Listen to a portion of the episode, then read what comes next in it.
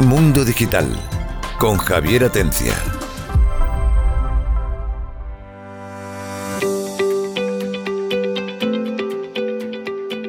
Hola, buenas tardes. Bienvenidos a Mundo Digital, primer programa de la semana, que como saben tenemos dos, uno los martes a las 7 de la tarde y otro los viernes.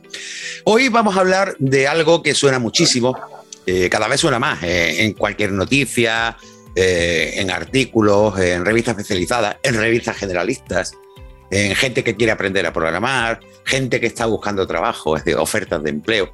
Y seguramente a todo el mundo le suena. Big Data. En definitiva, es juntar dos palabras como grande y datos, porque son muchísimos datos.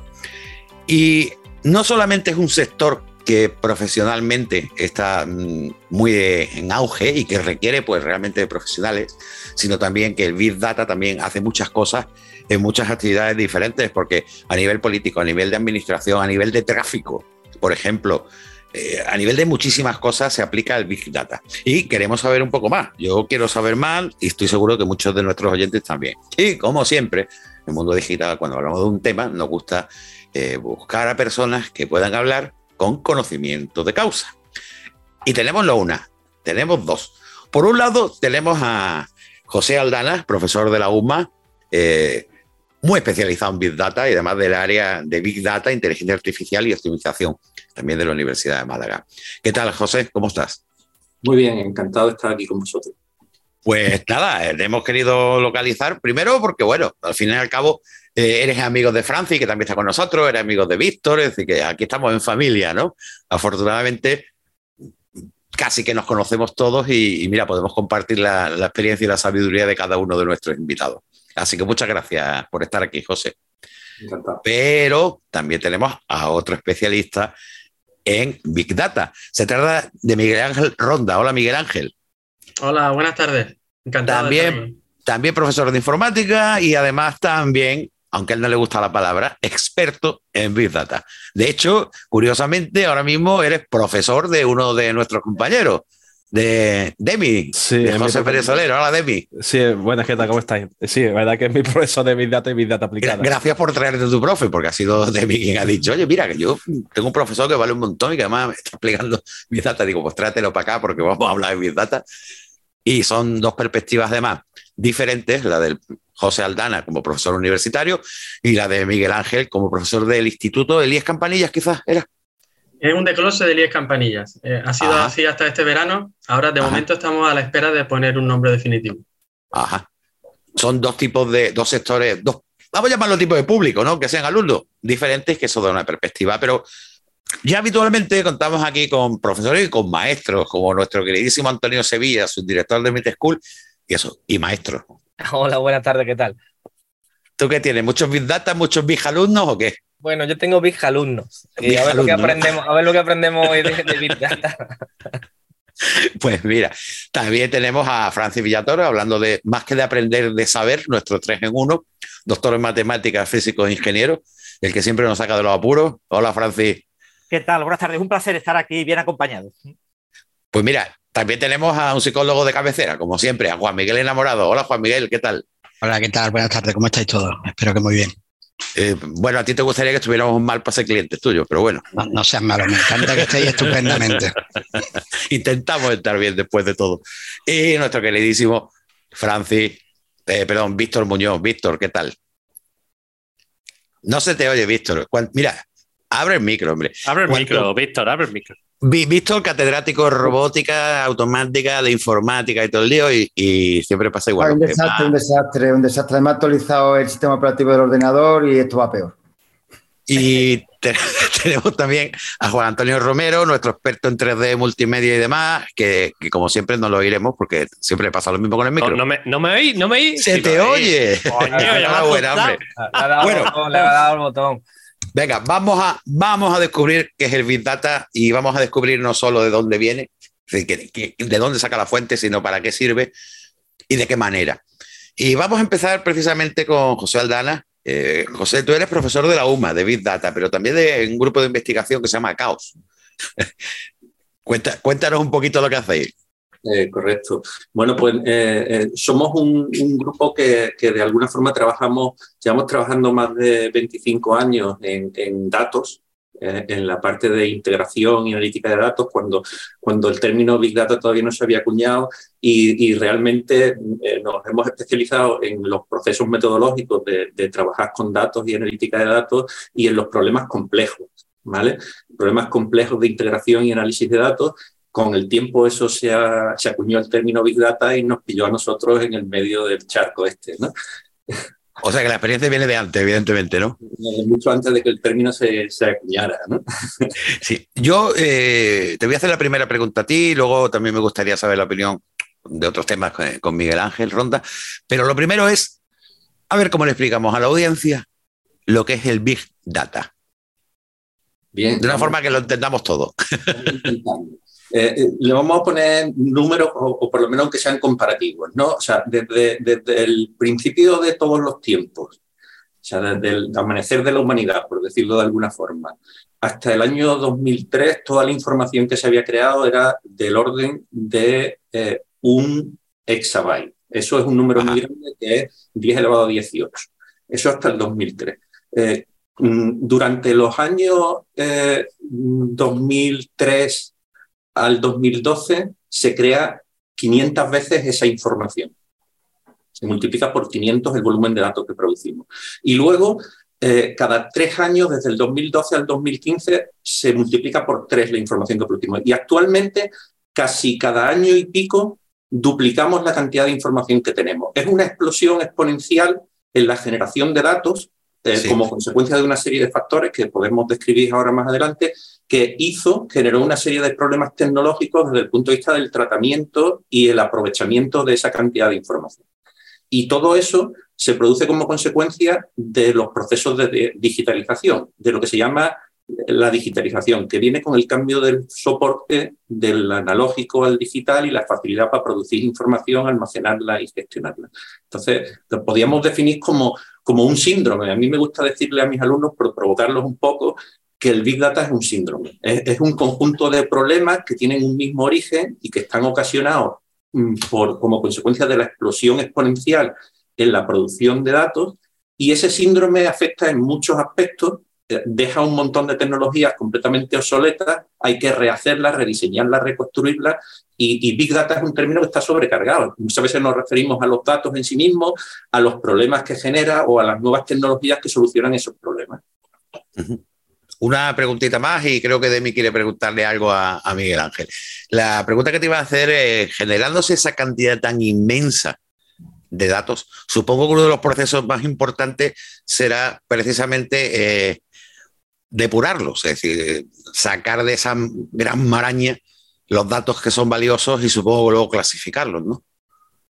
Correcto, o sea, es, el proceso más importante y posiblemente que menos se entiende, ¿vale? Porque eh, eh, de alguna forma el síndrome, el conjunto de problemas que se generan como consecuencia de la explosión en la generación de datos, eh, se ha ido resolviendo en varias etapas, ¿vale? La primera etapa es se es capaz simplemente de gestionar esa información. Entonces, la primera generación de aplicaciones o de soluciones al Big Data viene intentando gestionar los datos, simplemente que los datos no se pierdan, que, los sistemas sean capaces de almacenar esos grandes volúmenes de datos. La, segunda generación viene con empezar a explotarlo y gestionar algún valor. Y, ahora viene, tiene que ver con el, con el problema de ordenarlo, de construir un modelo, de permitir interpretar esos datos más correctamente de ser capaz de curar esos datos y de reconocer que, cuando hacemos un modelo, por ejemplo, Big Data e inteligencia artificial son dos términos que están muy vinculados en la actualidad, eh, porque eh, todas las aproximaciones a la inteligencia artificial que se hacen ahora mismo no son simbólicas, están basadas en datos. ¿vale? Es una aplicación, son aplicaciones estadísticas. Y como consecuencia de eso, nos embarcamos muchas veces, está muy de moda ponerse, eh, embarcarse en problemas de inteligencia artificial, en construir modelos que eh, no están soportados por una cantidad y una calidad de datos suficientes como para construir el modelo. Eh, eh, estadísticamente, por, por, cuantificar esto, casi el 80% de los costes de un proyecto se van en la adquisición y la preparación de los datos. ¿Vale? El 80%, esto es muy importante, pero muchas veces esto no se reconoce. Realmente el problema tiene que ver con la calidad de los datos y con poner esos datos en un formato y, de una forma en la que podamos obtener valor de ellos. Creo que Emi quería preguntar algo, me parece. Sí, bueno, eh, yo una preguntilla a Miguel Ángel, ¿no? Es profesor mío, que a lo mejor yo quiero que a lo que nos están escuchando le interesaría saber por qué es tan importante el tema de Big Data, ¿no? Y a qué tipo de conocimientos básicos habría que tener para poder uno entrar en este mundo, ¿no? Bueno, eh, realmente conocimientos básicos, eh, lo justo en términos informáticos, porque realmente Big Data, y resumiendo todavía más, eh, como dice José, pues em, si tienes una gran cantidad de datos, lo que necesitas al final es generar ahí algún tipo de, esos datos, transformarlos en información. Y que esa información, que ya es mucho más útil que un simple dato, luego te permita obtener conocimiento. Y con ese conocimiento, entonces puedes o permites que ciertas personas puedan tomar decisiones.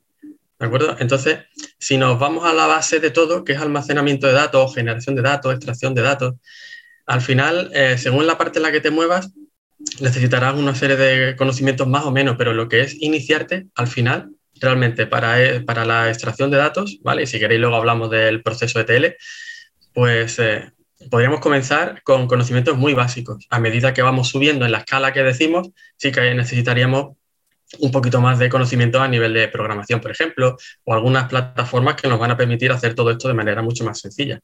No como antiguamente, bueno, pues que había que programar desde cero todo esto. Adelante, Víctor.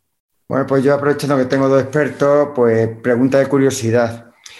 Yo hago small data, los robots no producen muchos datos, ni siquiera los sistemas productivos, pero quería preguntarlo. Yo sé que si quiero relacionar dos datos, dos columnas de datos, empleo una regresión mínimo, ¿no? Si hay, yo que sé, 20 columnas de datos, lo mismo empleo, pues eso que llaman análisis componentes principales, que le llaman Machine Learning. ¿Qué técnicas se emplean cuando hay ya mogollón, mogollón de datos? Mm, ¿Es análisis multivariante? O sea, ¿qué, técnicas matemáticas entran en juego? Eh, estamos entrando en, un terreno en el que eh, hay más arte que ciencia. ¿vale? El, proceso de, eh, analizar un dataset para un problema, descubrir cuáles son las componentes principales de, o tus variables de decisión para resolver el problema y construir una serie de indicadores para construir un modelo predictivo o seleccionar cuáles son las variables, eh, eh, eh, se, construye de, distintas formas y con distintas técnicas. Lo, interesante, lo interesante aquí es que es un problema que no está resuelto. ¿Vale? No está resuelto en el sentido de que no tenemos tecnología en el mercado, tecnología industrial que nos resuelva esos problemas que estás describiendo. Es un problema que está ahora mismo en el estado del arte. y es donde está el factor limitante ahora mismo desde el punto de vista de, la explotación o de obtener valor con relación a estos problemas. O sea, es decir, eh, durante mucho tiempo, yo digo por, llevar esta pregunta a una cosa que no sea muy, muy técnica, ¿no? Porque durante mucho tiempo eh, el factor limitante para obtener valor con las aplicaciones en, en, aplicaciones de Big Data ha sido que necesitabas un postdoc o sea, necesitabas un doctor experto en el tema para poder construir una aplicación que mereciera la pena, por la falta de herramientas. Cada vez tenemos más herramientas comerciales que dan soporte al proceso, como ha dicho Miguel Ángel, y que están cada vez más asentadas. Pero precisamente esta parte primera es la que todavía no está completamente industrializada. El proceso del data profiling, el proceso de, análisis de variantes, la definición de cuáles son las variables principales en el modelo que tú estás construyendo y cómo seleccionar eh, ese, ese, análisis multivariable que tú haces, cómo seleccionas aquellas variables que son las que determinan las características de tu problema para construir de forma eficiente un modelo. ¿Vale? Esto no es un proceso que se haga automáticamente todavía. Creo que Juan Antonio también tiene otra consulta. Eh, todo el mundo te quiere preguntar a ti, a, José y a, Miguel Ángel. El tema se ve que es de moda.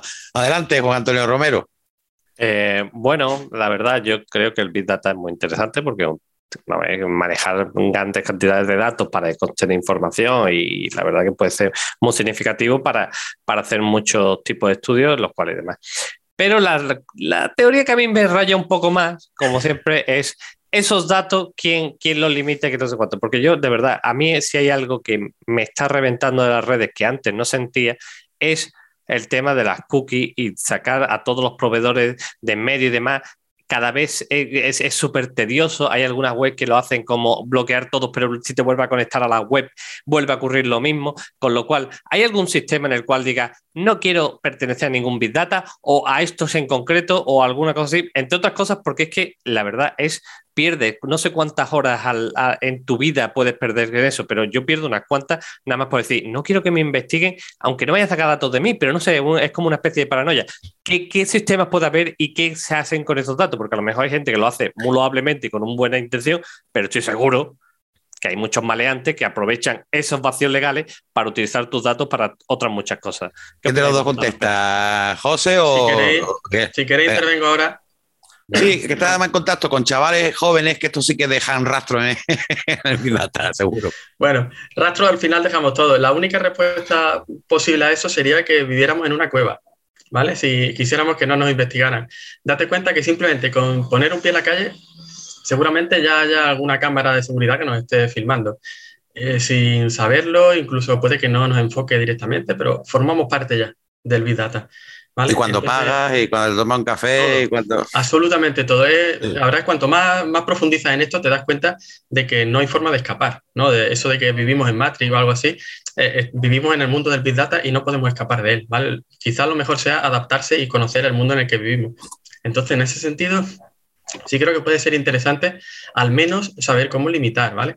Mm, hablabas de cookies, bueno, al final, eh, incluso aunque nosotros limitemos, hay técnicas para extraer datos eh, sin que ni siquiera, em, por ejemplo, en una página web podemos hacer una, simple extracción, ¿vale? Nosotros lo hemos hecho en clase eh, de forma medio sencilla, ¿vale? Simplemente buscando código por internet, descargas, ejecutas y cambiando un par de cositas extraes información, por ejemplo, hemos hecho con Twitter, ¿vale? O, simplemente, Miguel Ángel, con el WRTC de las páginas web, que te está dando resolución de pantalla, sistema mm. operativo. Efectivamente, eh, simplemente, exacto. Ah, de hecho, es un código más sencillo todavía, no hace falta ni entrar en redes sociales, que tenemos que trabajar con APIs, sino que directamente con código HTML. Descargas código HTML, lo vas clasificando con un simple programa muy tonto y una vez que lo tengas clasificado, lo, pones, lo conviertes en CSV, lo conviertes en JSON, en XML, lo que quieras, y a trabajar con él.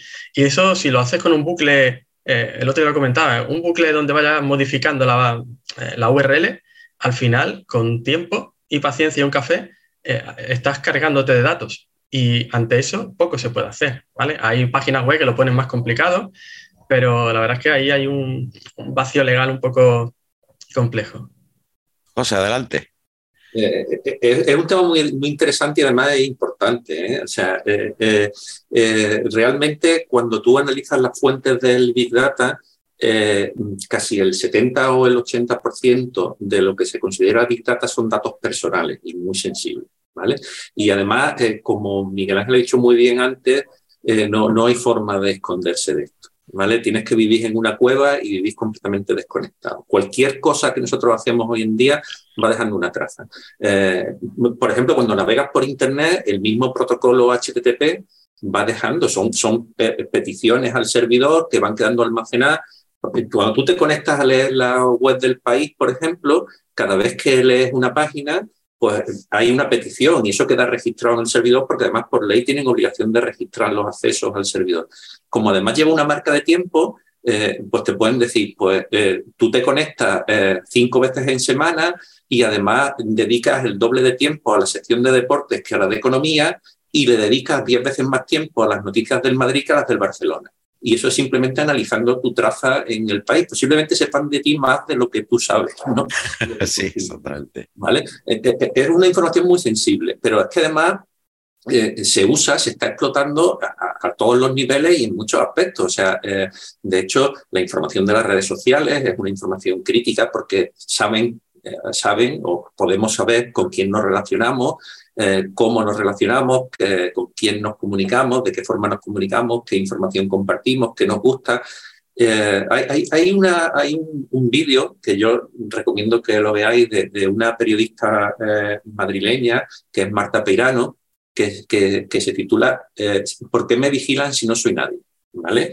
Y, es una charlatette y, habla de forma muy interesante acerca de, la importancia que tiene este bueno, capitalismo de vigilancia en el que estamos sumergidos ahora mismo. Eh, yo, creo que es un tema muy interesante. De, sí, sí, sin duda daría para otro programa nada más que hablando de esto, ¿no? De la privacidad y el derecho a, a la intimidad y todo eso, que me da pie a pensar que podemos hacer próximamente uno sobre ese tema que lo hemos tocado en algunos programas, pero no con profundidad. Creo que Antonio Sevilla está ahí esperando para hacer una pregunta también. Adelante. yo, creo que ya, ya la han medio contestado, pero bueno, eh, José ha dicho antes que a partir del 2003 el crecimiento es exponencial, obviamente porque se digitalizan muchos datos y, nos controlan en cada momento de nuestra vida, pero eh, a medio plazo eh, ¿va a haber alguna manera de evitar eso o, esto va a ser ya un gran hermano definitivo y no, y no, hay, no hay salida?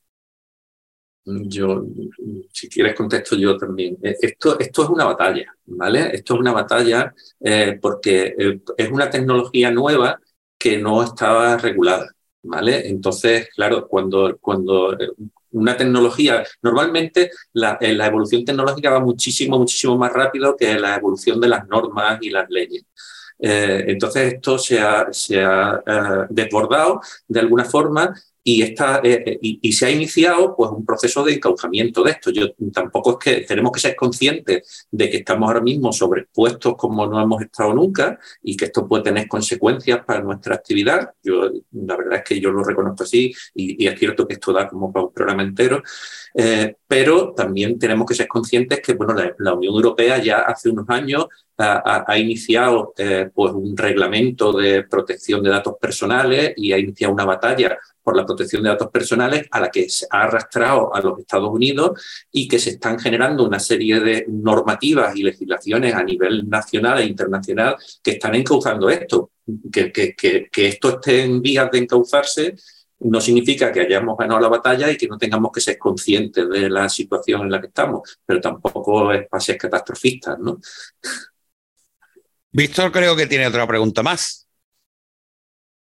No, pero si no enciendes tu micrófono no te oigo. Sí, esto es un lujo, estaba diciendo. Estoy, torpe, es viernes. Eh, no, yo eh, estamos hablando de Big Data y hemos hablado de modelos. Eh, después, sobre esos modelos, ¿hay algún algoritmo para clasificar esos modelos, para elegir a qué modelo nos ajustamos? Vamos a suponer que recogen datos de muchas personas y sacan modelos de comportamiento de muchas personas. Después habría un algoritmo que decía, tú encajas de este modelo de, personas en consumo, en lo que sea, y ese sería el nexo de unión entre el Big Data y la, inteligencia artificial. Eh, sí, hay, mucho, hay muchos algoritmos, hay muchos algoritmos y muchas formas de hacerlo. O sea, por ejemplo, una de las cosas que hacen siempre o que hacen muchas empresas es el, profiling del consumidor, ¿no? O sea, por ejemplo, eh, eh, mm, esto lo hemos hecho nosotros en el grupo de investigación, o sea, que es generar un conjunto de clases donde a ti, según tu perfil, te clasifican. Entonces te ajustan a la clase que está más cercana a algún tipo de parámetro. Nosotros hemos hecho problemas en los que había empresas que trabajaban pues, con, con, cerca de 700 clases de, de perfiles de consumidor. Que también es verdad que era una clasificación jerárquica, que no todas las clases eran disjuntas, sino que, eran eh, una especie de eh, clasificación en cascada. O otra de las cosas que, se hace es hacer recomendación. Esto lo habéis visto mucho. Lo que hace eh, Amazon, cuando estáis comprando algo, te va recomendando artículos similares. ¿Esto cómo lo hace? Pues lo hace porque va viendo las cosas que tú estás visitando y, tiene una, base de datos con lo que han comprado eh, usuarios que han visitado las mismas cosas que tú estás visitando, te clasifican en esa categoría de usuarios y entonces te asimilan. Los usuarios que, que, que visitan las mismas cosas tienen una alta probabilidad de comprar lo mismo. Entonces, cuando cuando tú estás visitando algo, te recomiendan cosas que han visitado otros usuarios que son similares a ti esto se hace de muchas formas. Por ejemplo, eh, otro sitio donde te clasifican y usan esta información en las redes sociales. Y esto es un problema también muy importante desde el punto de vista de la comunicación, que está produciendo pues, un proceso, en mi opinión, de radicalización de las opiniones en la sociedad actual. Eh, la información que tú consumes está mediatizada por tu perfil de comportamiento en la red social, por con quién te comunicas, por qué tipo de información visitas. Y al final terminas dentro de una burbuja. Esa burbuja de contenido hace que tú percibas la realidad de una forma bastante homogénea, porque tú te relacionas con personas afines a ti y resulta que llega un momento en que solo recibes información que es afín a ti. Y parece que lo que está haciendo es eh, aumentar tu sesgo de confirmación para que tienes razón en lo que tú estás viendo. Y esto es un problemón enorme, porque las redes sociales, ahora voy a dar un titular, son armas de manipulación masiva. ¿vale? Son herramientas, es la industrialización de la manipulación. ¿no? A mí, me pasa muchas veces que si le dejo. Sí, yo iba a decir que, ah, ya no nos queda tiempo ah, para mantener un orden y que, como todo el mundo quiere preguntar aquí hoy, hay que ver, pocas veces hablamos de temas que pase esto. Nos queda dos minutos y medio, pero Juan Miguel está ahí esperando el pobre, aguantando para preguntar. Adelante, Juan Miguel. Venga, una pregunta cortita y que la respuesta sea también cortita en el tiempo que tenemos. No queda más remedio, dos minutos y medio. bueno, todo esto estamos hablando de una tecnología nueva que está empezando y que con el potencial de cálculo que se está teniendo cada día más y cada vez tiene más datos, supongo yo que, ahora mismo estamos en pañales. Eh, esto en un futuro, en temas como el que a mí afecta de la salud mental, es decir, a través de Big Data, de la recolección de grandes datos, de cómo usamos el móvil, de cómo usamos el smartphone, qué tiempo dedicamos, qué palabras escribimos, si todos esos datos que se pueden ir recogiendo, al final me podrán dar un perfil o acercarse acercarse a un diagnóstico de algún tipo de patología o psicopatología? Yo desde, desde mi opinión, eh, de hecho, estoy en contacto con el Centro de Investigación, el CISA, que forma parte también de la UMA, que José Aldana seguro que lo conoce bien. Pues eh, hablando allí con José Ignacio, eh, sí que nos contaba que, que, han trabajado en Big Data, por ejemplo, en detección de casos eh, de, bueno, problemas de salud, no vamos a decir qué tipo de enfermedad, pero sí que tenían un porcentaje de acierto de superior al 99%. entonces, eh, la respuesta va a ser sí, aunque no te la pueda confirmar ahora, pero por supuesto. ¿vale? Eh, esos datos al final. Muchísimo, la verdad, la verdad, ya nos queda un minuto y venga, adelante, José, a ver, a ver cómo te lo apañas en menos de un minuto. Yo voy a ser menos optimista. O sea, fijaros que el, Big Data al final, casi todo lo que hacemos con los, con los grandes datos eh, son procesos de eh, sacar estadísticas, estadísticas sofisticadas acerca de encontrar patrones. Eh, el problema es que cuando estamos hablando de personas, estamos hablando de sistemas tremendamente complejos que son todos distintos, ¿vale? Entonces, no es posible sacar una... son procesos muy sofisticados como para ser eh, excesivamente optimista a corto plazo, por dar una respuesta. O sea, a mí me da, me da esto, eh, visto la participación de, mis compañeros, que normalmente algunas veces la más que hacen bulto, hoy están todos ahí, algunos se han quedado con ganas, Francis no lo hemos dejado ni que hable, o sea, mm, creo que merece la pena que hagamos un segundo programa ahora, el tiempo dentro de un mes o dentro de dos semanas, cuando vosotros queráis, si es posible contar con los dos y, y hablar ya específicamente dentro del tema de Big Data tanto del origen de los datos como del tratamiento y como la aplicación, que, realmente no lo hemos hablado y asalta la duda. Y por supuesto hablar también sobre la, no diría legalidad que puede estar dentro, sino sobre la honestidad del tratamiento de esos datos. ¿Os parece? Perfecto. Pues José, mm, José y Miguel Ángel, cuando vosotros queráis. ¿Vale? Y a ustedes por, oír, por oírnos, pues, muchísimas gracias. Gracias a todos los eh, que nos oyen todas las semanas y recuerden que tenemos dos programas, uno el martes y otro el viernes a las 7 de la tarde. Así que ya no tengo más tiempo ni de darle las gracias a nuestros eh, invitados y colaboradores. Eh, los esperamos en el próximo programa. Mundo Digital con Javier Atencia.